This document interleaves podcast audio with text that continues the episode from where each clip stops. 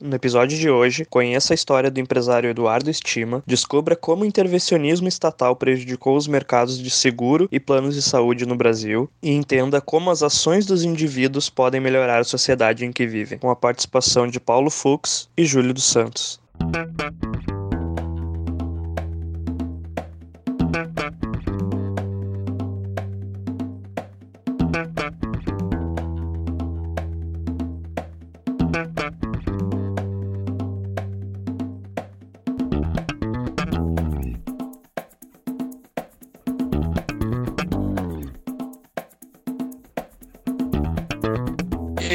É o Tapa da Mão Invisível, podcast destinado àqueles que querem ouvir ideias que abalam sociedades e que não são ditas na mídia tradicional. Bem-vindo, Paulo Fux. Grande Júlio, tudo certo?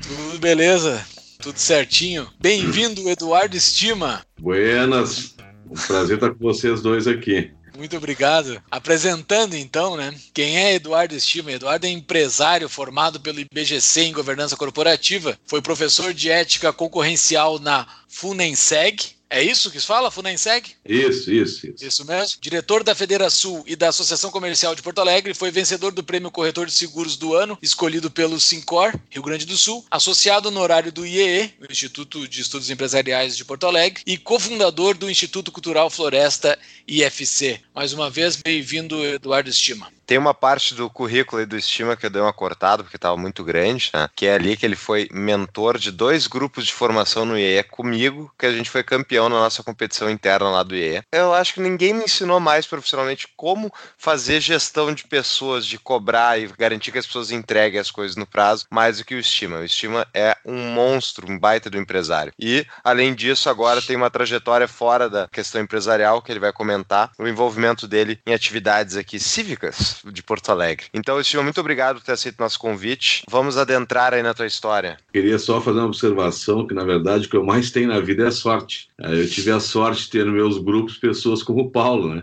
Ah, Era o, um dos grupos, ele entrou como prospect ainda do IE, né? E depois no outro grupo ele já era o líder do grupo, né? Então, tu pode ter a competência que tu tiver, se não tiver sorte, não tem nada na vida. No meu caso foi só sorte, viu, Júlio? Ah, meu Deus. uma boa união, uma boa união. Que é a ideia do voluntarismo? Que ações devem ser feitas de maneira voluntária. As pessoas devem escolher fazer isso, escolher participar, escolher ajudar alguma causa e não serem obrigadas a isso via coerção governamental. A tua trajetória empresarial, né? Ela começou dentro da área de seguros, é isso? Foi isso? É, eu comecei é antes, eu comecei chegou com nisso? 14 anos. Eu comecei com 14 anos. Eu faço 60 anos agora em agosto, mas com 14 anos eu estudava à tarde. Meu pai insistiu para eu trabalhar e na- se, na- se eu não trabalhasse eu não, não, não, não tinha dinheiro para mim. Eu trabalhava no posto de gasolina. E como não me pagavam quase nada, eu descobri que a gorjeta era muito importante. Então, aquilo que eu me surpreendi com o que eu estava atendendo bem, eu comecei a receber gorjeta. Quanto mais atendia melhor, mais eu recebia. Então, isso foi com, dos 14 aos 16. Depois eu achei que eu tinha escapado do CPOR. Na verdade, eu tinha escapado do Exército, mas não. Eu servi ao, ao Hospital Militar ali na, na Marilã. E ali, logo adiante, ah, eu tinha passado vestibular, e aí eu fui trabalhar numa empresa que era prestadora de serviços, era a maior do estado, tinha 13.500 funcionários na época.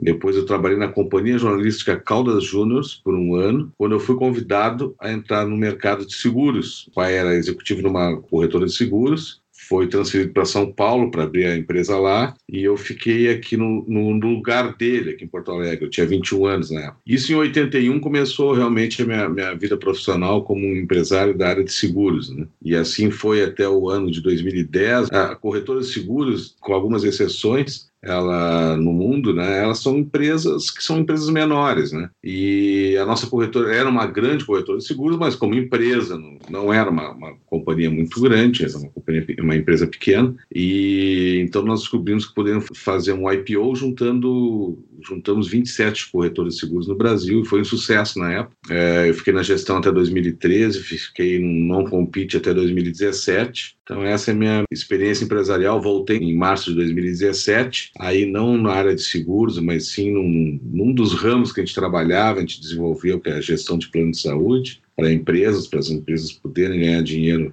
em saúde, os planos poderem ter equilíbrio, essas operadoras, né? E aí, a partir de 2017, eu estou desenvolvendo essa área junto com meu sócio e meu concunhado, com quem eu trabalho desde os anos 90, e estamos tendo certo sucesso aí, está indo bem. Espetacular. E agora me diz, estima, dentro da sua empresa de seguros, né? Qual era o nome dela antes de ser comprada? Montejo. Fazer IPO? Montejo. Montejo, ah. é. Como é que foi essa trajetória? Foram quantos anos de Montejo? Que tipo de produto vocês vendiam? Só para a gente contextualizar. Que empresa que foi depois para essa do IPO da Brazil Insurance? Foram 30 anos para Montejo, porque eu comecei em 81 nessa corretora de seguros e no final do ano, meu pai e eu montamos a Montejo Corretora de Seguros. Então foi, foram 30 anos, fiquei mais três depois na gestão, já dentro dessa, desse guarda-chuva, dessa grande, que se tornou a maior corretora de seguros do Brasil na época, quando fez o IPO. E então foram 30 anos nisso. Tá? Um espetáculo. E durante essa trajetória de 30 anos vendendo, enfim, como corretora de seguros, a empresa, que tipo de enfrentamento, que tipo de dificuldades tu teve ao lidar com a faceta estatal no seu negócio? Pode explicar em detalhes, pessoal. Nós tínhamos na época, como nós lidávamos muito com o mundo corporativo, nossos clientes eram corporativos, e nós tínhamos uma especialização em product liability, que quem exportava produtos para o exterior tinha que fazer uma pólice de responsabilidade civil. Nós criamos a primeira com foro no exterior, a primeira em moeda estrangeira. Então, nós tínhamos uma dificuldade muito grande na época, em virtude do monopólio estatal do resseguro. Era o IRB, Instituto de Resseguros do Brasil. O que, que é resseguro? Isso Desculpa. É... Resseguro é o seguinte: tu tens uma indústria, por exemplo e tu entrega ela a, a, a, cobertura dela. Quem, se pegar fogo, quem vai dar cobertura é a seguradora X. Se a tua indústria é grande, o risco dela, que nem o jogo do bicho, tá? o risco dela é grande demais, aquele, aquele, aquele seguro todo. É o mesmo princípio do jogo do bicho, perfeitamente. Tá? É mas não está funcionando o Carnaval do Rio, né? isso é outra coisa, mas é, é, o princípio do risco. Sim, tá? sim, perfeito. Vai lá. Então, então, tu transferes o risco para outra seguradora chega assim, olha, não tem capacidade de bancar um incêndio dessa proporcionalidade, seja um incêndio, seja no nosso caso lá de responsabilidade civil, o risco todo, tá? De, eram coberturas de milhões de dólares, tá? Então eu pego e divido com outra seguradora, por exemplo, tá? Esse, olha, eu chamo a seguradora B e disse, olha, vamos ficar, fazer aqui, ó, eu fico com 60%, te dou 40%. Isso se chama co-seguro. Tá? Uhum. E se assim mesmo for juntares algumas e elas não tiverem a capacidade total de bancar o risco, ou, no caso brasileiro acontece muito, eu não quero entregar para uma concorrente uma parte daquilo que eu consegui, tá? Isso é seguradora, não é corretora de seguros, perfeito? Sim. Uhum. Então eu entrego para um ressegurador. Esse ressegurador é, um, é, uma entidade, uma empresa com uma capacidade muito grande de absorver riscos e ela pega e coloca, se for muito, muito grande, recoloca no mercado internacional, uh, entre outros resseguradores. O mais famoso deles é o Lloyd, é, britânico, tá? Então, é, recoloca e aí distribui, pulveriza o risco e aqueles todos lá, resseguradores, co-segurador, segurador, eles acabam dando a cobertura que tu necessitas. Ele seria tipo Exato. um banco central dos bancos? É o garantidor, tá? Eles dividem as garantias entre é, N participantes, quantos forem, forem necessários, para suprir nesse, é, essa, essa, necessidade de, de um risco grande. Tá? Eu estou falando do risco grande, não precisa ser enorme. Tá? Muitas vezes, dependendo do tipo de seguro, 10 milhões é, pra, é um risco grande. Então já dividem, a seguradora tem uma capacidade pequena de retenção, ela repassa para um ressegurador. O ressegurador, enquanto no mundo inteiro existem empresas famosas no mundo, como a Munich Re, Re RE é o, é o resseguro, tá? a Swiss Re e outras tantas, tá? Mafre, o Brasil só tinha um, que se chamava Instituto de Resseguros do Brasil, era um monopólio estatal. E ninguém podia fazer mais nada a não ser com ele. Então, é, é, era, um, era um fato é, que dificultava a colocação de riscos, inclusive dificultava, na hora de um sinistro tu receberes, tá? porque tu tinha que conversar com com esse ressegurador, que o, quem mandava nele era o Ministério da Fazenda, e nós passamos nesses 30 anos que, que eu tive junto com meu pai à frente da, da, da, Montejo, várias situações onde o governo brasileiro, onde o nosso país passou dificuldades, inclusive de reservas cambiais, e que nós tínhamos que fazer. O, o cliente pagou o prêmio, no, uh, ao contrário do que se pensa, o prêmio é aquilo que tu pagas para transferir a, a tua, uh, o teu risco, tá? Ele tinha pago, ele teve um sinistro, tinha que ser pago lá fora em dólares, ou seja, o segurador e o ressegurador tinham que fazer uma remessa em dólares para uma ação judicial lá no exterior, por exemplo, para a comarca não sei da onde, nos Estados Unidos, ou para a conta daquele que era vítima, no caso de responsabilidade civil, e que a justiça americana tinha determinado. E aí tu vai tratar com o pessoal e tu não consegues, porque em inúmeras vezes tivemos dificuldades realmente seríssimas no Brasil. Eu me lembro do ministro Hernani Galvez não ter reservas nós não tínhamos reserva cambial, nós, nós não tínhamos dólares para mandar para fora. Existia o sinistro, tinha que mandar e tinha direito. Não iam aceitar nos Estados Unidos precatórios, evidentemente.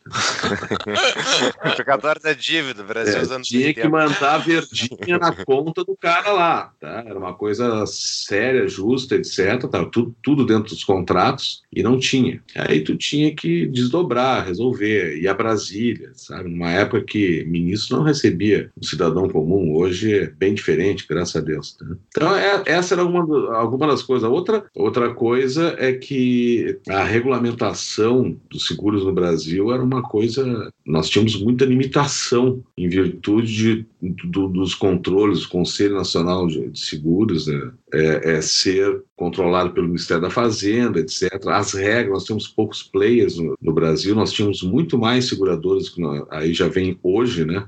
Mas naquela época era muito difícil, a regulamentação existiam as tarifas, eram livros que tu olhava e estava ali. Tu aceitava aquilo ou não aceitava, tu não, não conseguia ir, ir, ao mercado procurar, olha, eu tenho o, esse risco, quem pode, quem aceita e de que forma. Não, não havia respeito aos contratos, senão aqueles pré-determinados. Entendi. Mas assim, eu trabalho com seguro, eu sou cliente de seguro, né? Eu não sou é. fornecedor de seguro. Eu e eu tenho E eu tenho uma certa dúvida, assim, eu não sei se é no Brasil que isso ocorre ou é em todo mundo esse modelo, mas tem que ter essa entidade separada entre corretor e seguradora? Não pode por exemplo, tu não poderia abrir uma seguradora? Não. Seria mais viável para ti abrir isso? É, existe, e aí nós vamos vir para o dia de hoje. Naquela época existiam cartas patentes, como nos bancos, tá? Para ter uma seguradora tinha que ter uma carta patente. Era um negócio que valia muito dinheiro. Aqui em Porto Alegre, inclusive, temos uma pessoa, ela é hoje ligada ao Novo, inclusive, o partido. Ele era dono de uma seguradora. Ele conseguiu, estudou tão perfeitamente a lei das cartas patentes que tinha que ser renovadas de tempos em tempos, e ele é um, é, é um fato, uma pessoa que, eu admiro pela sua perspicácia, assim, pela precisão, ele foi lá e não renovaram num dia, porque tipo era um feriado, uma coisa assim, foram renovar dois dias depois, ele entrou com, com pedido de carta patente entre o, é, nesse, no, nesse abacate, ato. nesse ato, tá? Então tu tinha que ter uma carta patente. Então quando tu tinhas uma seguradora estava apertada, vinha Bradesco ou Itaú e comprava a carta patente daquela seguradora. E assim foram criando esses conglomerados que hoje nós tínhamos uma enormidade de seguradoras. Quando eu te falo uma quantidade grande de players, é muito mais fácil para o consumidor entregar o seu risco, cotar o seu risco, seja, vamos pegar o caso do automóvel, é, o seguro de automóvel com a Unibanco, com a Itaú, com a Porto Seguro, com a Azul, com a AXA, com a Bradesco, com a União de Seguros Gerais, com a Novo Hamburgo, Companhia de Seguros Gerais, com a Safra, com, cara, olha aqui, ó, 30, 40. Hoje tu consulta 4, 5 aí não é por intervenção do mercado nesse momento. Tá? O que nós estamos passando hoje é que foram comprando a, os players tá? e foram se concentrando, concentrando. E as leis de mercado permitem. Aí é uma boa discussão sobre o hoje e o passado. Tá? Mas existe ainda esse sistema de carta seguro, que nem carta bancária? Ah, tá hoje. Mas hoje, então, se eu quiser abrir uma seguradora, mas eu tenho um monte de pré-requisitos governamentais para preencher, Tem. né? Desde capital necessário, o que mais? Perfeito, um reservas técnicas. É, tá, que são barreiras de entrada para esse mercado para tentar, é, enfim, teoricamente, abre aspas aí, se era um legislador com boas intenções, era teoricamente para proteger o consumidor, mas na verdade o que eles estão fazendo é impondo um monte de barreiras de entrada e tirando a decisão do consumidor de, inclusive, poder botar o dinheiro num lugar que não é o ideal. E isso acaba tornando tudo mais caro porque tem menos oferta, menos mercado, players maiores, concentrados, que vão basicamente vão poder aumentar o preço por falta de competição, não é isso, Estima? Eu concordo plenamente contigo, uh, Paulo, e eu vou te dar um exemplo. Nós estamos indo para uma direção, vou te dar um outro, um outro exemplo acho que é bem melhor de ser entendido, que são os planos de saúde. Nós tínhamos milhares de policlínicas e operadoras de plano de saúde no Brasil, aonde uma família chegava a fazer o seu orçamento e dizia assim, olha, eu tenho aqui para gastar 90 reais por mês em saúde, certo? Uhum. Eu pego esse valor 90 reais por mês e vou buscar no mercado que de melhor o mercado me oferece com 90 reais que eu posso pagar por mês. Então, tu não ia pegar um plano, de, um seguro saúde, por exemplo, que tem reembolso, etc. Mas tu ias procurar uma policlínica na tua região, na tua cidade, etc., em que ela te dava, não, tu não vai ter direito a 365 dias por ano de UTI, por exemplo, mas existiam muitos planos que davam sete dias de UTI. Então, olha, o, o plano que tu comprasse com 90 reais aí para ti, para tua esposa, para teus dois filhos, 90 reais, te dão direito direito a sete dias de UTI. Te dão direito a 10 consultas no total por ano. Tem uma franquia de X é, não vão te cobrir oncologia. Naquela época não cobriam AIDS, por exemplo, que era uma, era uma doença que apareceu nos anos 80, né? E não, não dava cobertura nos planos de saúde no início. Então tu comprava o que tu podias com aquilo. Mas aí houve uma, uma série de matérias num programa de televisão dominical em que começou assim, ó, uma pessoa dizendo, oh, meu pai está na UTI e o plano de saúde dele quer tirar ele de lá. Aquilo foi assim foi chocante, né? Evidentemente, para quem não está uhum. acostumado, esse, poxa, o plano de saúde quer tirar da UTI a pessoa e ela não pode sair da UTI. Se ela sair da UTI, ela morre. Na verdade, o plano de saúde não estava dizendo que ela tinha que sair do UTI. O plano de saúde está dizendo o teu plano de saúde acabou é. agora nesse domingo. A partir de agora é por tua conta que tu tem que pagar. E essa inversão que nós, vocês conhecem tanto, né, como é, é utilizada pela mídia, foi batendo toda todo domingo dava algum, aí começaram a aparecer outros casos, outros casos, outros casos. E lá em Brasília começaram a se incomodar com aquilo. O governo, os deputados, etc, deveriam intervir para proteger o cidadão cidadão e começaram a regulamentar os planos de saúde que não tinham regulamentação. É, com certeza, e dentro de um livre mercado, né, a gente sabe que alguns planos quebravam. Aqui em Porto Alegre, naquela época, vários planos, várias policlínicas pequenas é, quebraram quebraram por má administração, má gestão, etc., enfim, por, por N motivos, e aí ficavam a descoberto aquelas pessoas, como é em qualquer lugar é, com liberdade econômica, né? Mas tu podias comprar um pouco de cobertura dentro do teu orçamento. O que aconteceu? Criaram a ANS, a Agência Nacional de Saúde, começaram a criar os parâmetros de plano de saúde e hoje os planos de saúde são idênticos. Tá? Tu tens 365 dias de cobertura de TI, tu tens desde o do, do, do plano mais básico, que é o ambulatorial, tu tem cobertura para oncologia, que é uma das coisas mais caras que a gente tem na, na medicina, e aí vai, então começa a ficar seletivo. Então, agora eu vou colocar uma situação hoje para vocês. É uma, uma situação que acontece hoje é o seguinte: tu não pode mais procurar um plano como tu queres, para quem tem poucos recursos. Raríssima empresa, raríssima empresa vende plano individual porque o plano individual está garantido por essas normas da ANS e no momento que tu entras no plano individual, o plano não consegue mais te tirar do plano individual, a não ser que tu deixe de pagar. Então, o grande mercado é para é plano de saúde para empresas. E aí começam aquelas, aqueles outros tipos de falcatruas de juntar duas, três pessoas, criar um, um CGC para poder contratar um plano de saúde, tudo para dar uma curva no que o Estado determina e cria como proteção. Então, essa, essa interferência no mercado, eu acho que mexeu muito com, com os planos de saúde e, é, no Brasil e as coberturas todas.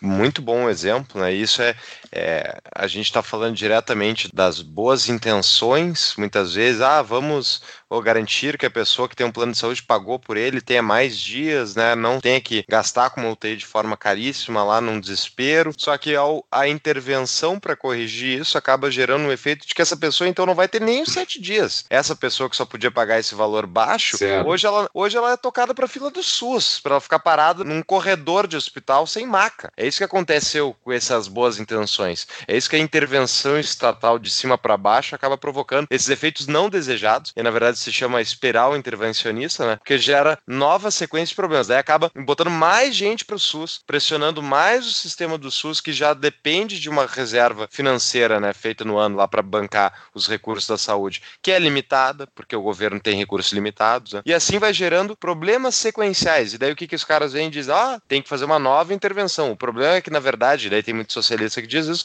o problema é que não existe um SUS obrigatório para todo mundo. Eles ainda deixam esse tal de mercado funcionar. Que tem que fazer é coletivizar completamente, que nem, por exemplo, a Inglaterra fez. E até vou colocar depois no show notes uma das coisas que eu fiz pelo EE, já mencionei no episódio sobre saúde, né, Júlio? Que a gente fez com o Gustavo Rinning, que é o capítulo que eu escrevi sobre saúde para o livro do IEE anual, que eu boto lá os dados do NHS, o Sistema Nacional de Saúde uh, Britânico, que é isso, é coletivizado completo, não tem iniciativa privada, que pacientes em coma histórico aí morrem morreram mais de milhares ao longo de vários anos por falta de cuidados básicos das enfermeiras estatais. Então, enfim, é uma espiral intervencionista que vai gerando efeitos cada vez mais catastróficos. E um, uma pessoa que tu não citou aí nessa, nessa história toda que teve uma boa mão para fazer essa intervenção foi o José Serra, né, estima. José Serra foi como ministro da, da saúde do FHC. Ele diminuiu absurdamente o número de planos de saúde no Brasil, passando um monte de regulamentações novas, eu vou botar também os dados disso, e diminuiu absurdamente a oferta que existia no mercado. E hoje é isso. Quer plano de saúde? Escolhe uma das cinco que oferece o plano igual, que nem o Estima comentou. Caro, só para classe média, classe média alta, para cima.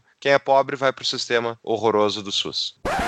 Buenas, interrompemos a nossa programação para tratar do nosso patrocinador rapidamente. Se lembra da CapTable? Dos mesmos empreendedores da CapTable, temos a CapRate. A CapRate permite então investimentos no mercado imobiliário através de renda fixa, investimentos a partir de mil reais que rendem muito mais do que CDI e poupança. Hoje em dia, inclusive, o investimento que eles abriram no site, que se chama caprate.com.br, Casa André Paulo RAT, R, um R só, AT, e esse investimento é numa incorporadora de São Paulo, por exemplo, que permite então investimentos a partir de mil reais que vão render hoje 12% ao ano. Fica o convite aí pessoal conhecer o site do nosso patrocinador. Voltamos à programação. Voltando para o mercado de seguros de automóveis, eu não vou chamar de mercado de seguros de automóveis, e sim as coberturas de automóveis. Nós sabemos que nós vivemos num país onde roubo de carro é uma quantidade absurda, né? E tu tens muito poucos players, é, aonde quem tem um carro mais antigo não consegue cobrir, não consegue pagar um prêmio e nem tem aceitação se o carro já foi batido, se o carro é blindado e é antigo. É, é, essa colocação no, no mercado é muito difícil. Então, criou-se no Rio de Janeiro, para desespero do mercado segurador, as cooperativas de automóvel. Tá? tu junta o princípio do mutualismo básico do seguro aqui, né? Tu junta é, 100 carros, cada um deposita um centésimo mais 10% ali para administração e tem um fundo de reserva informal, totalmente informal, ou seja, o mercado criando soluções, né? Dentro da regulamentação toda que existe. E isso começou no Rio, o Rio é a essência, né? Vocês sabem,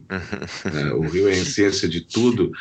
É, é, óbvio que também a malandragem que estava por trás era muito grande, os caras pegavam dinheiro e sumiam, ou então o cara que não tinha seguro estava entrando na cooperativa, já dava sumiço, dava um jeito de vender o carro dele para a cooperativa e aí acabava, quebrava as cooperativas, mas é um risco de mercado, né? Não é defender isso, mas são soluções de mercado que a gente tem que defender. Só que a regulamentação, a proteção, gente, quem bota dinheiro num negócio desse tem que, o brasileiro tem que deixar de ser preguiçoso, na minha opinião, e ler contratos. Aquilo que vai assinar, tu tem que ler, tia. tu tem que avaliar. E não. Me lembra, uh, Júlio, sabe o que? Aquela propaganda, eu acho que era dos democratas, do, do, uma crítica aos democratas nos Estados Unidos, que, que a escada rolante para, sabe? Vocês já viram? O Paulo deve ter visto essa. Essa não, não lembro. É, a escada rolante, tem, tem, uma escada rolante num shopping, bem alta assim, e tem uma moça, tá? Aí tem um, um cara, um executivo, assim, de pasta, estão subindo eretos naquela escada rolante e a câmera parada nele, daqui a pouco a escada rolante para. Trancou, escada rolante trancou, escada rolante tranca. E aí começa falando em português, embora seja em inglês, né? Alô? Alô? Diz a moça lá na frente e o cara atrás. Alguém está nos vendo? Alguém pode ajudar? E os dois parados na escada rolante. Ele diz assim: Isso não pode ser assim, quem é que vai resolver isso? Minha gente, era só o cara subir a pé ali e terminava isso.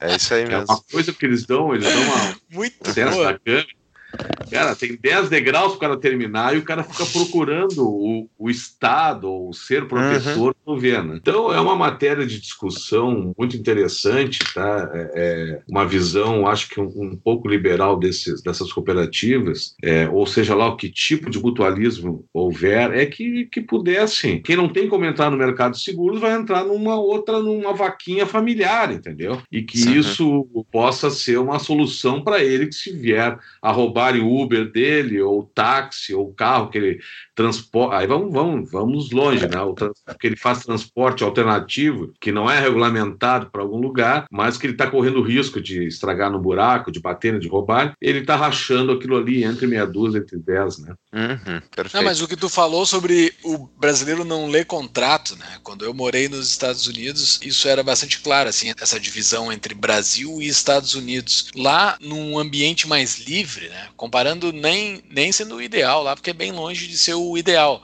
mas só comparando um ambiente mais livre com um ambiente menos livre, como o Brasil. O ambiente mais livre, tu tem mais trabalho, tu passa mais trabalho, que tu tem que ler o contrato, tu tem que cuidar da tua própria vida. Não é que nem no Brasil, que as pessoas ficam meio aleatórias, assim, esperando o problema acontecer, porque quando acontecer o problema, alguém vai resolver para mim. Não, ninguém vai resolver para ti num ambiente mais livre. Infelizmente, no ambiente mais livre, tu vai ter que trabalhar por ti próprio, tu vai ter que resolver o teu próprio problema. E o ler o contrato é o básico disso. Tu tá fechando contratos o tempo todo, tá sendo, tu tá dando o I agree ali no computador quando tu aceita alguma coisa. Eu quero fazer aquilo, eu tô me responsabilizando por aquilo. Se eu não li, o problema é meu. Mas aqui no Brasil não existe isso, né? É um fator muito importante. Inclusive, na verdade, é porque tu sabes, tu pode judicializar e usar as, as ferramentas do Estado de que tipo de contratos são aceitos, né? O Estado nunca vai deixar tu executar um contrato que esteja em desacordo com as regras adicionais dele.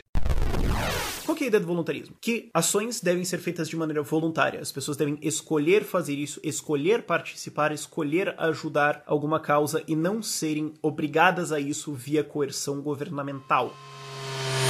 Estima, ótimo. Entendemos agora a tua carreira. Agora vamos falar um pouquinho desse teu lado não empresário, teu lado, enfim, chamaria de, de altruísmo, que eu acho que na verdade é autointeresse também, mas interesse de ajudar as pessoas e também interesse de ajudar a comunidade, onde é que tu tá morando, enfim, vendo a situação que tá. Porque tu é um cara, por exemplo, podia ter se mudado, ido pro exterior e resolvesse ficar aqui em Porto Alegre, né? Aqui eu tô em Porto Alegre, o Estima também, o Júlio tá em Mordor, lembrando, né, pessoal, em Brasília. Então a dúvida, Estima.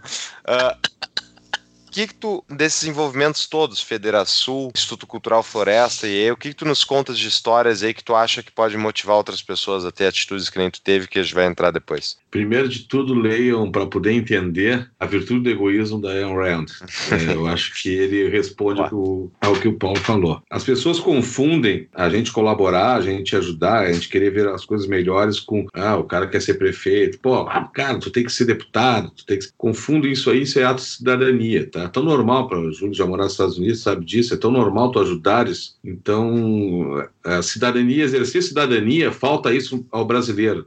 Exato. E, e a gente ser voluntário é uma coisa normal. Eu, eu, a única coisa que, que eu vejo, assim, que eu, que eu tenho notado é que isso realmente contamina outras pessoas. Então vamos contaminar, fazer o exemplo do bem, tá? Eu acho que é isso. O que a gente nota, é, quando eu olho para o lado, eu tô, eu tô contaminando. É o positivo e negativo. No momento que tu contribuis ou tu atrapalhas ou tu faz uma maldade, tu guarda um rancor, tu tá sempre emitindo essas ondas na tua volta. Eu acredito nisso. Tá? Se tu estás transmitindo luz, seja é, uma energia positiva, iluminando pessoas, a gente precisa tanto disso, né? Então, se tu te torna gerador, tu começa a transmitir essa energia para volta. E aí eu vejo que no caso de vocês, Paulo, que quando no primeiro grupo que tu entrasse, todos se tornaram líderes de grupos de formação. A outra diretoria do IE foi toda do nosso grupo. Então, eu disse, puxa vida, é, é, é, é aquela centelhazinha que tu faz para iniciar um fogo, sabe? Na verdade, o poder não está nas minhas mãos, está nas mãos das pessoas, e às vezes as pessoas não veem.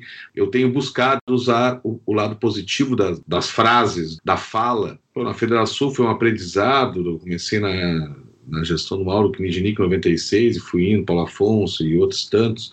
Cairoli é, contribuindo e a gente expansão para o interior. Então é sempre buscando ajudar, né? Eu faço um benchmark assim direto com pessoas, tanto no positivo quanto no negativo. Eu acho que a gente tem que aprender quando a gente vê um, um mau exemplo, uma pessoa que está fazendo alguma coisa errada, está tomando um rumo errado na vida, a gente pode servir a nós aquilo para não ter que repetir o mesmo erro, né? Sempre acho que a gente faz parte errada na formação da gente, a gente está sempre se formando. Eu sou um aprendiz até hoje e vou seguir sendo aprendiz, e mas vamos errar coisas diferentes, não coisas novas. Eu acho que isso aí é, uma, é o principal, não repetir erros, até porque é, repetir erros não nos leva a lugar diferente. Né? Isso é um ponto interessante, essa questão de ver o lado otimista, de, de buscar ver por que fazer, como fazer, não errar, enfim, ou sobreviver ao erro e não repeti-lo novamente, né? Eu acho que isso é uma característica em comum ao empresário, né? Me acusam muitas vezes eu ser muito otimista, e mas eu acho que o papel de um empresário é ser otimista, né? Não, não tem como tu ser empresário e ser pessimista, porque daí tu basicamente, eu acho que tu não vai ter motivação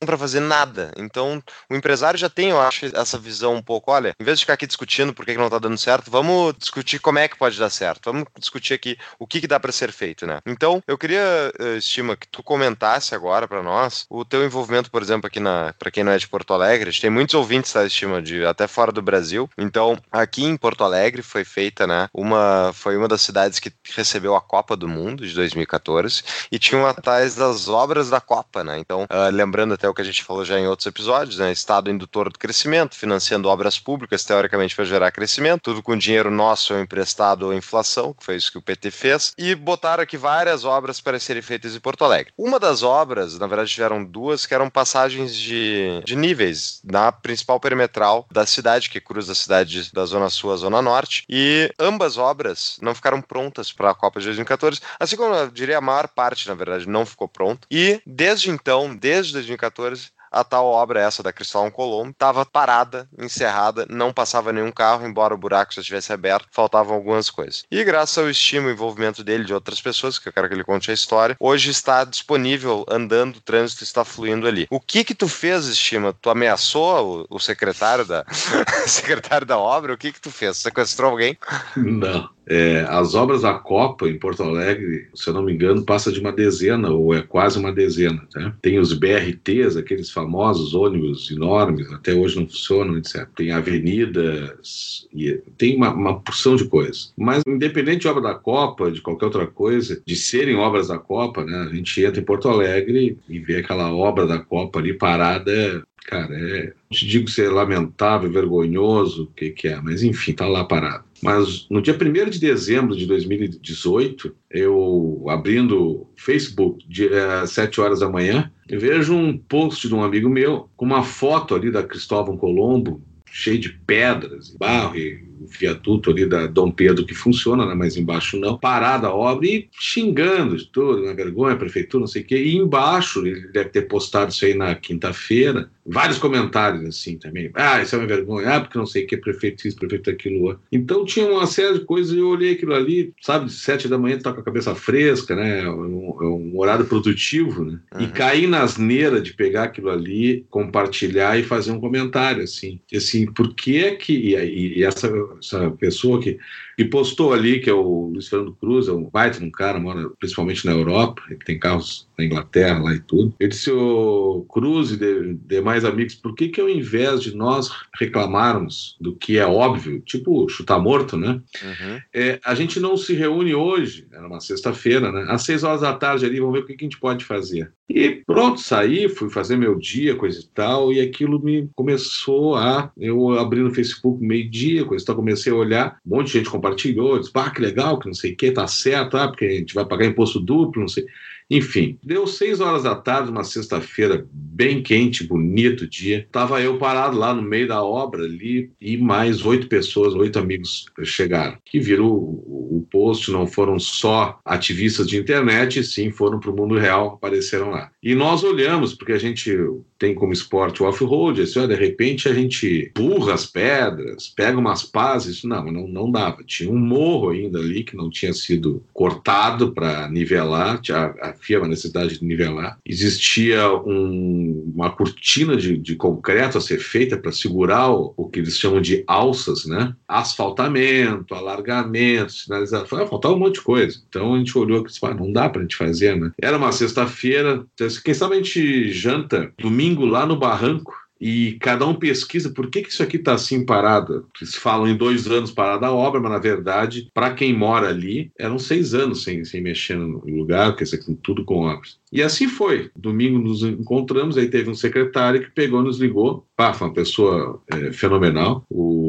Ramiro Rosário, e ligou e disse: assim, bah, eu, eu vi o teu post, está repercutindo, não sei o quê. Quem sabe amanhã, segunda-feira, a gente se reúne às seis horas lá. Dito e feito, seis horas da tarde, estávamos lá, e aí eu compartilhei isso no, no Facebook, e apareceram 20 pessoas. Tá? mais é, dois engenheiros e o secretário Ramiro. Nesses dois engenheiros, um deles chamava engenheiro da Copa. Tá? Ele é tratado como engenheiro da Copa. Talvez por ser. É, depois eu fui descobrir que ele não era, coitado, ele foi taxado de engenheiro da Copa, mas não é culpa dele não ter acontecido. Enfim, isso não, não veio detalhe. Mas eles foram lá, viram, para vocês terem uma ideia, ali tinham três moradores de rua com casa bem montada embaixo de viaduto.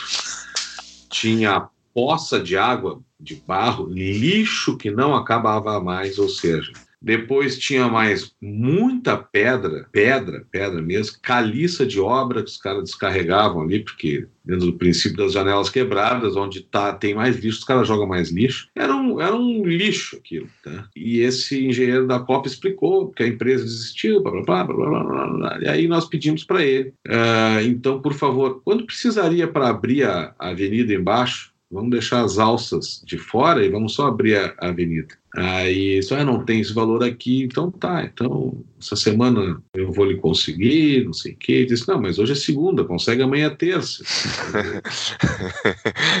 tá, tá testando ele, né, Stio? O cara vai dizer que durante a semana, ah, cara, só vê o valor aí, amanhã me diz aí, porque a gente vai ajudar e nós vamos abrir isso aqui até antes das aulas. Aí, assim, por que nas aulas? Assim, porque normalmente eu sempre vi em Porto Alegre, o pessoal faz aquela, aquela migração para as praias, né? Porto Alegre fica mais ou menos bom de andar em janeiro, fevereiro, e aí quando voltam as aulas começam a asfaltar, começam a sinalizar, e aí todo aquele movimento mais, não, nós vamos fazer uma surpresa agradável a Porto Alegre, nós vamos entregar o contrário, vamos entregar uma via cruzando aqui que está parado. Para ilustrar para vocês, foi feita uma conta junto com um técnico da, que eu acabei conversando bastante com ele lá. As pessoas que cruzam de manhã ali, cruzavam pela Marquês do Pombal e pela, eu acho que é Couto de Magalhães, se eu não me engano, a outra, a outra rua, tá? Para atravessar a Dom Pedro II, porque não tinha Cristóvão Colombo, é, ganharam nove dias por ano de vida livre, férias. Hum, por não barbaridade. ter sinaleiras, os dois faróis, os dois sinais, dependendo de onde tu, quem está no Brasil aí está nos ouvindo. E só passar por baixo deu nove dias de vida livre para essas pessoas todas. Muito bem, aí durante a semana não vinham as respostas, então marcamos na outra segunda numa secretaria lá, e aí fomos recebidos por um secretário adjunto, mais o, o outro secretário, mais o, o nosso grupo, algumas pessoas, e engenheiros, e aí nos explicaram novamente por que, que estava parado, todas as dificuldades que a prefeitura tem, etc. A sala é um calor, o sol nascente e não tinha ar-condicionado, e que é assim que a gente vive aqui dentro, etc, etc. Tudo bem. O que é que precisa para a gente abrir a avenida por baixo? Aí o engenheiro da Copa diz assim: não, é culpa minha mesmo, mas essa semana eu não tive tempo de verificar esse valor. Caralho, nós olhamos, Olha, eu que conheço o só imagina a reação dele. Sempre polido, mas deve, deve ter dado uma racleteada nele, né, tio? Eu tive muita coisa para fazer essa semana. Aí eu disse assim, cara, nós também. e nós estamos aqui e nós também teríamos coisas para fazer agora, mas estamos juntos. Por gentileza, teria como ver agora quanto é que custa para passar, liberar ali embaixo, o que, que tu precisa de concreto, asfalto, ferro, o que, que tu precisa para ajudar? E o secretário chegou um para o outro e disse assim: Olha, eles criaram o Instituto Floresta, ajudam a gente aí, eles fizeram não sei o quê, apoiaram o prefeito, ah, fizeram não sei das quantas, as manifestações lá no Parcão, enfim um monte de coisa, o secretário juntou. Vão lá embaixo, traz os computadores e as plantas, vamos ver o que a gente pode fazer aqui. Foi lá, levaram 20 minutos, subiram de novo. Aí quando eu vi, eu já estava de arquiteto ali, já. Desenhando. Caneta em cima da planta da prefeitura. E ali um, engenheiro Matos, teve a brilhante ideia, grande parceiro, são pessoas capacitadas que estão lá dentro, só que é, é, oprimidas pelo, pela burocracia, tu entende? Vocês entendem? Uhum. O cara tem uma capacidade tremenda de entregar, tá? Mas, ah, não pode isso, porque tem que ter licitação. O cara olhou e disse assim, e se nós não fizermos aquele negócio de concreto e liberarmos uma pista centro-bairro, fica bom para vocês, tipo assim, aí vocês vão embora daqui. o Matos um cara. Eu disse, tá bom. Isso aí tá bom. Tá bom, tá bom. Não tá. No dia seguinte, tinham 20 caminhões, tombadeiras dessas, é, e três retos cavadeiras limpando. Cara, era um, era um assim, um, um, trabalho maravilhoso que começou no dia seguinte, lá pelo dia 10, isso, 11 de dezembro. Aí vinha Natal, depois tinha Ano Novo depois tinha Carnaval, né? Mas nesse ínterim, Jaque tirou o morrinho de um lado, vamos fazer o concreto do outro. Jaque não sei o que, foi indo, as duas pistas foram liberadas, foram feitas as divisórias, aí nos solicitaram a tinta para pintar o asfalto, a tinta amarela, a tinta preta, e precisa a tinta branca, e precisa das placas, pra, porque uhum. tudo isso aí estava num pacote de licitação, que pelas nossas contas, junto com eles, isso seria entregue em fevereiro ou março de 2020, se toda a licitação sair certinho, tá? Meu Deus! É. E aí chegou dia 19 de março, a prefeitura não, não compareceu, porque não pode inaugurar obras não acabadas, tá?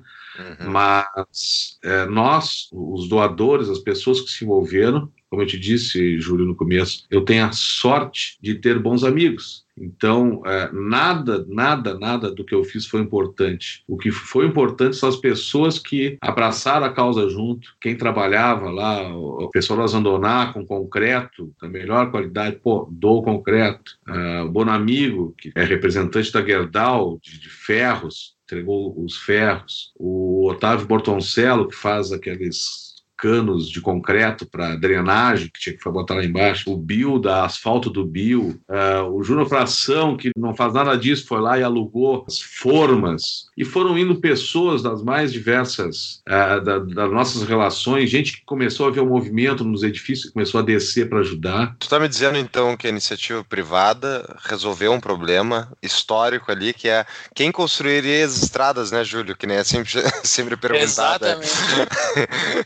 caso Esse tivesse é o... Estado fazendo, quem construiria as estradas? Bom, pessoas interessadas em ter a estrada. E na verdade ali, né, estima, esses nove dias que tu citaste das pessoas, eu era um dos caras que passava, eu morava mais perto daquela região, eu foi passava pelas ruas. Só? Foi? Não, nove foi dias nove? não. Nove dias foi o que levou a que as pessoas economizaram após a liberação. Ah, tá. uh, nove dias por, por ano. ano. As pessoas vão ganhar nove dias para fazer o que Mas essa função quiser. toda foi bem rápida, né? Três, três meses. meses. Exatamente três meses. Dia 19 de março ah. nós entregamos. E daí, então, como é que fica essa processo burocrático, assim, não tem o problema do Ministério Público vir e desfazer tudo, sei lá, alguma coisa assim, porque não, não foi por licitação. Ali tem vários fatores que nos ajudaram, como eu disse para vocês, existem pessoas maravilhosas trabalhando dentro do setor público, Tá, que são abafadas, etc. Nós tivemos uh, a contribuição uh, de engenheiros de obras, nota 10, Assis, o Matos, e na Procuradoria Geral do município, que é quem tem que ver lá se é, se é legal, não é, etc., nós tivemos o, o doutor Marisco, que entendendo as dificuldades, que para tu doares, para tu doares uma mala daquela, porque chegou no fim, os grandes doadores tinham doado algumas coisas e faltava 7 mil reais. Então,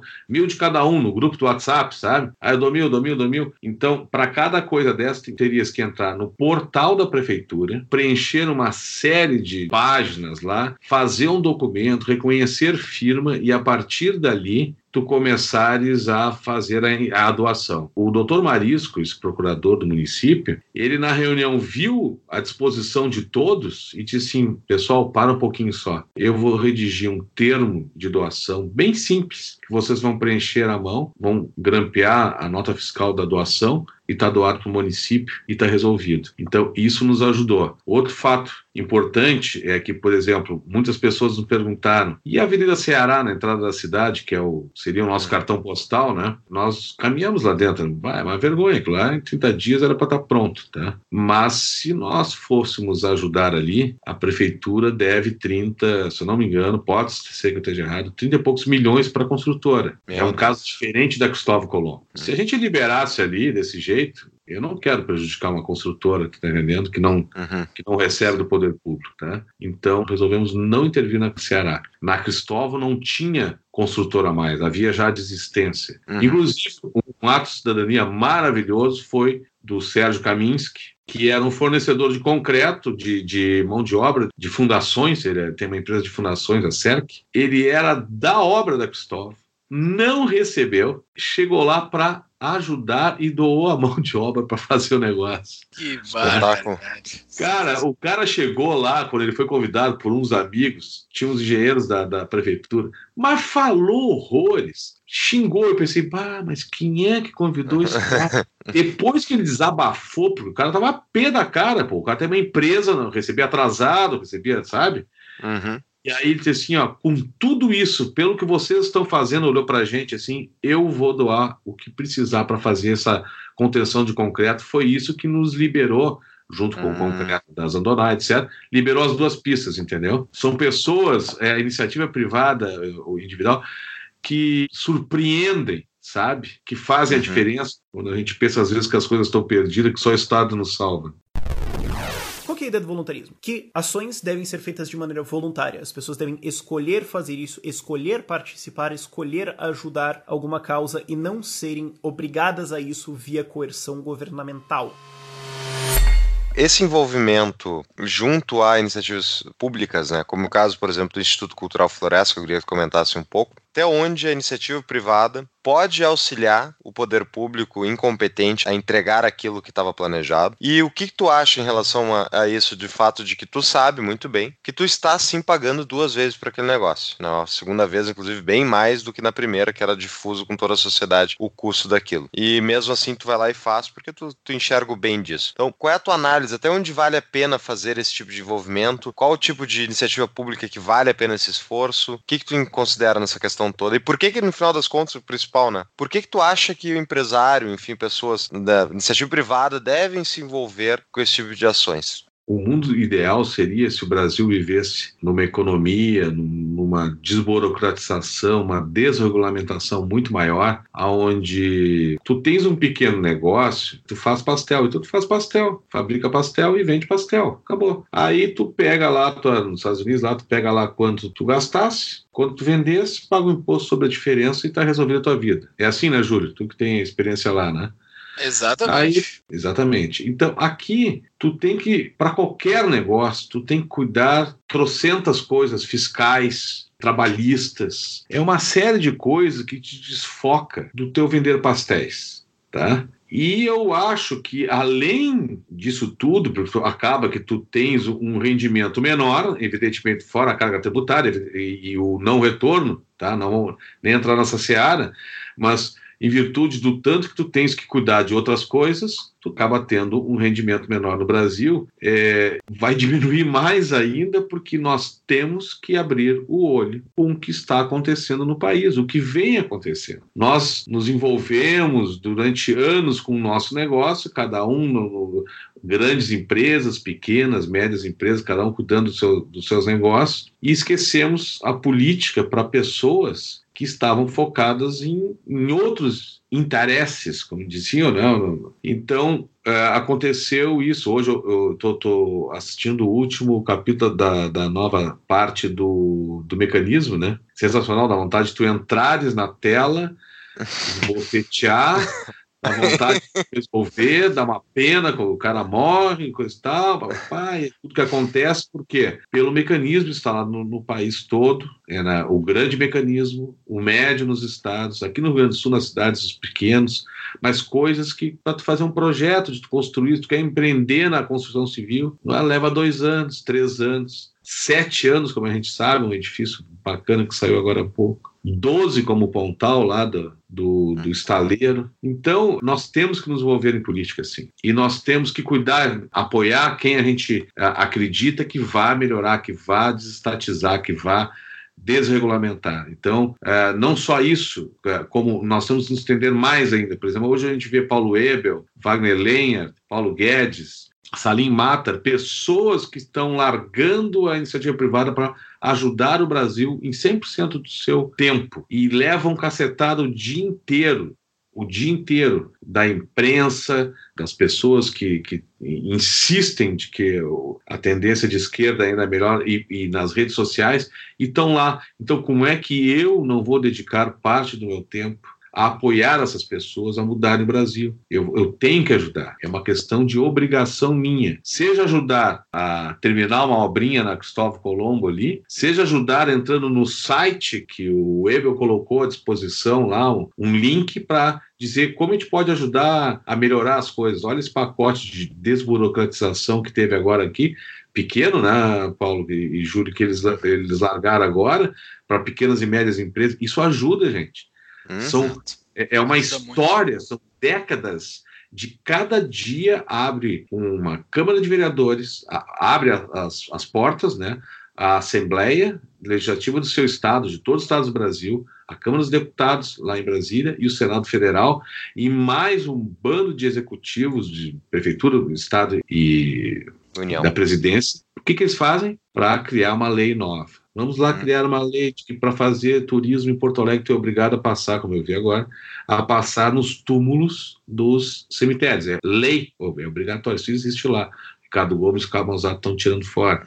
Então, eles abrem as portas para criar isso. Então, nós temos que nos dedicar a derrubar esse tipo de coisa. Nós temos que nos dedicar a melhorar o nosso entorno. Share, nós somos responsáveis shareholders, stakeholders, então nós temos que fazer essa luz, essa energia que eu falei lá no começo do nosso momento aqui, chegar à nossa volta. Como se faz isso? Ah, eu admiro tanto quem conseguiu lá abrir a Cristóvão, eu recebi muitas mensagens muito bonitas, eu digo, faço mesmo. Como é que eu faço aqui na minha rua? Tá cheio de fios emaranhados no poste. Eu não trabalho na Oi, eu não trabalho na Vivo, não trabalho, tá? Procura quem é o dono dos fios e vai lá e tira. Pô, conseguiram. Uma pessoa veio me pedir ajuda com isso, tal, conseguiu que na Lusitana resolvessem isso. Uhum. Porque a gente acabou ficando meio que uma ouvidoria da região, sabe? porque a prefeitura largava notas aí que moradores e comerciantes da região, nós não somos moradores da região e nem somos comerciantes da região. Todas as pessoas não eram moradoras e todas as pessoas não eram comerciantes da região. E os comerciantes da região quebraram todos, com exceção de dois, tá? Uhum. Ali tinha uma grande galeteria, ali tinha uma loja de pneus muito grande. Enfim, o posto de gasolina está se segurando, tá? Por quê? Porque não terminam a obra de seis anos. Sim eu te dou os parabéns, eu tô te conhecendo agora aqui, te dou os parabéns muito, assim, pelo que tu tá fazendo, pelo que o Instituto Cultural Floresta fez. Eu saí de Porto Alegre faz alguns anos e eu não estava aguentando mais Porto Alegre, eu já falei aqui várias vezes, aqui nos episódios que eu não estava aguentando mais, estava muito ruim em Porto Alegre. E um dos motivos de eu sair de Porto Alegre é porque Porto Alegre estava ruim. Mas eu, em outros episódios, eu falei de um termo que a gente conversou bastante já aqui, sobre a política voltar a ser aquilo que é o original da política, que é cuidar do teu comunitário, né? Tu não pensar nas coisas, essa coisa que a esquerda faz, esse eu tenho que cuidar do mundo, cuidar da humanidade, tu fica criando essas coisas macros e tu esquece o real sentido da vida comunitária, né, que inclusive isso a esquerda pegou muito bem, comunismo, tornar o comunitário uma coisa da esquerda, mas não, o comunitário é uma coisa do ser humano, a gente cuidar do, do que é teu, onde tu vive, do, do dia a dia. No episódio que nós falamos sobre a Espanha, foi, foi dado o relato do cara que é um ativista para mudar o sentido da rua da frente da casa dele. Isso ele tá cuidando da vida dele, do dia a dia. No Brasil é óbvio que os nossos problemas são muito maiores, né? E daí vocês estão cuidando desse dia a dia do Brasil, da onde de fato a gente vive, da onde de fato onde está o nosso pé, né? A gente está vivendo ali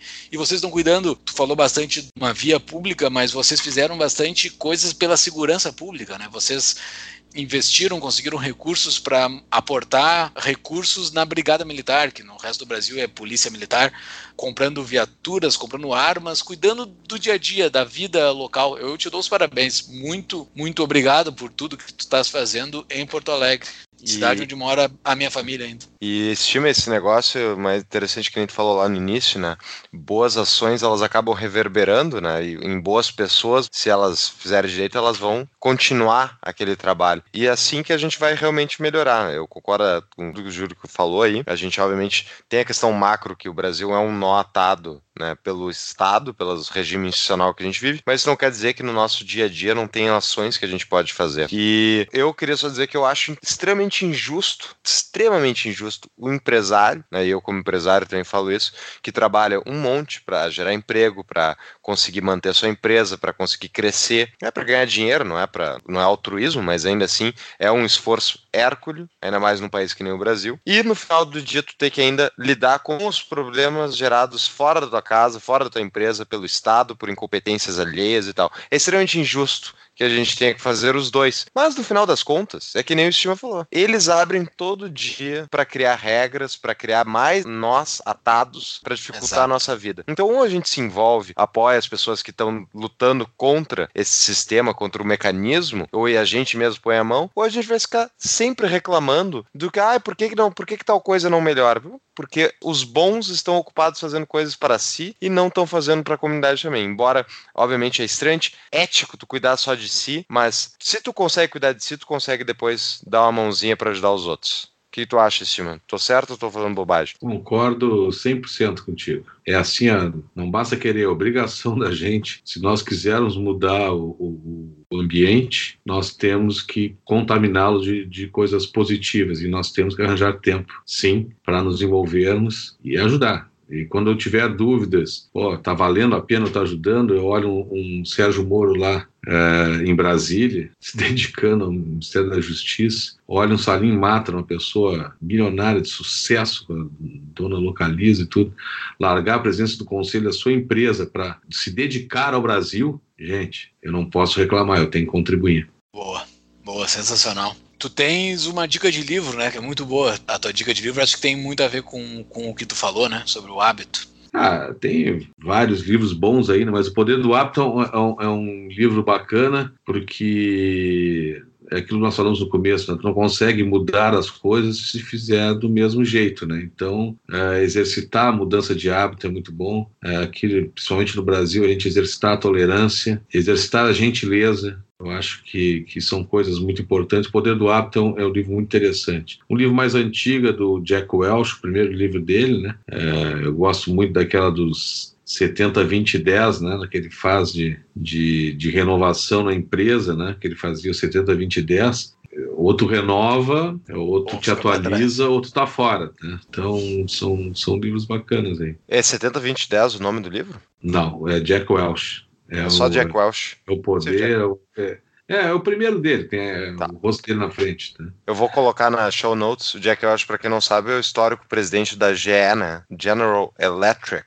empresa gigante americana. Tem várias formas de ajudar né, a sociedade, inclusive sendo o nosso apoiador. Quem está nos ouvindo e quer ser o nosso apoiador e nos ajudar a manter o nosso podcast, entre no nosso apoia-se lá, apoia.se barra tapa da mão invisível e contribuindo com no mínimo 10 reais você será convidado a entrar no nosso grupo do Telegram para a gente continuar as nossas discussões que nós fizemos do nossos, dos nossos episódios. E além disso, além do nosso apoia-se, também podem nos seguir nas nossas redes sociais, Instagram, Facebook e Twitter, para ficar sabendo da divulgação de novos episódios. Nós sempre divulgamos eles aos finais de semana. Nos sigam também no Spotify, SoundCloud e iTunes, Tapa da Mão Invisível. E todos os nossos episódios com show notes, inclusive os show notes desse episódio estarão no nosso site www.tapadamãoinvisível.com.br. Só um merchanzinho nosso aí no meio do caminho. É muito importante isso, é, esse apoio a ti, Júlia, a ti, Paulo, a, a, o Tapa da Mão Invisível. Lembro muito do Brasil Paralelo, como começou, tá? Começou dentro do antigo é, Instituto Floresta, que virou Instituto Cultural Floresta, tá? O Mena, o Henrique Viana, a gurizada toda, que eu chamo de gurizada, né? mas são os queridos, nota 10, e hoje é um, um, grande negócio, um grande divulgador das ideias liberais e, da, e provocador das discussões e Exato. um grande fornecedor de conteúdo paralelo às grandes redes de televisão, etc. Então, o incentivo, o apoio a, ao podcast de vocês é muito importante o trabalho e eu acho que todo mundo deve contribuir dentro das suas possibilidades. É 10 é barato, você não pode, se pode dar mais, dá mais, mas tem que contribuir porque é a forma que você está falando, que eu falei agora há pouco. Se a gente não botar a mão, nós não vamos ter um Brasil melhor. Perfeito. Silva, muito obrigado. É, que encerramento. Muito obrigado pela sua participação e desejo boa sorte nas próximas iniciativas aí. E também que sobre um tempinho para tu ganhar, ganhar dinheiro nas tuas empresas, que é importante. e que surjam outras pelo, pelo país. Acho que a gente está atingindo bastante cantões do Brasil pelo nosso podcast. Que sigam o exemplo do Estima e criem também iniciativas que façam estradas, não dependam do Estado para fazer estradas. Metam a mão. Perfeito. Muito obrigado, Estima. Obrigado. Eu agradeço. Um forte abraço. Um abraço.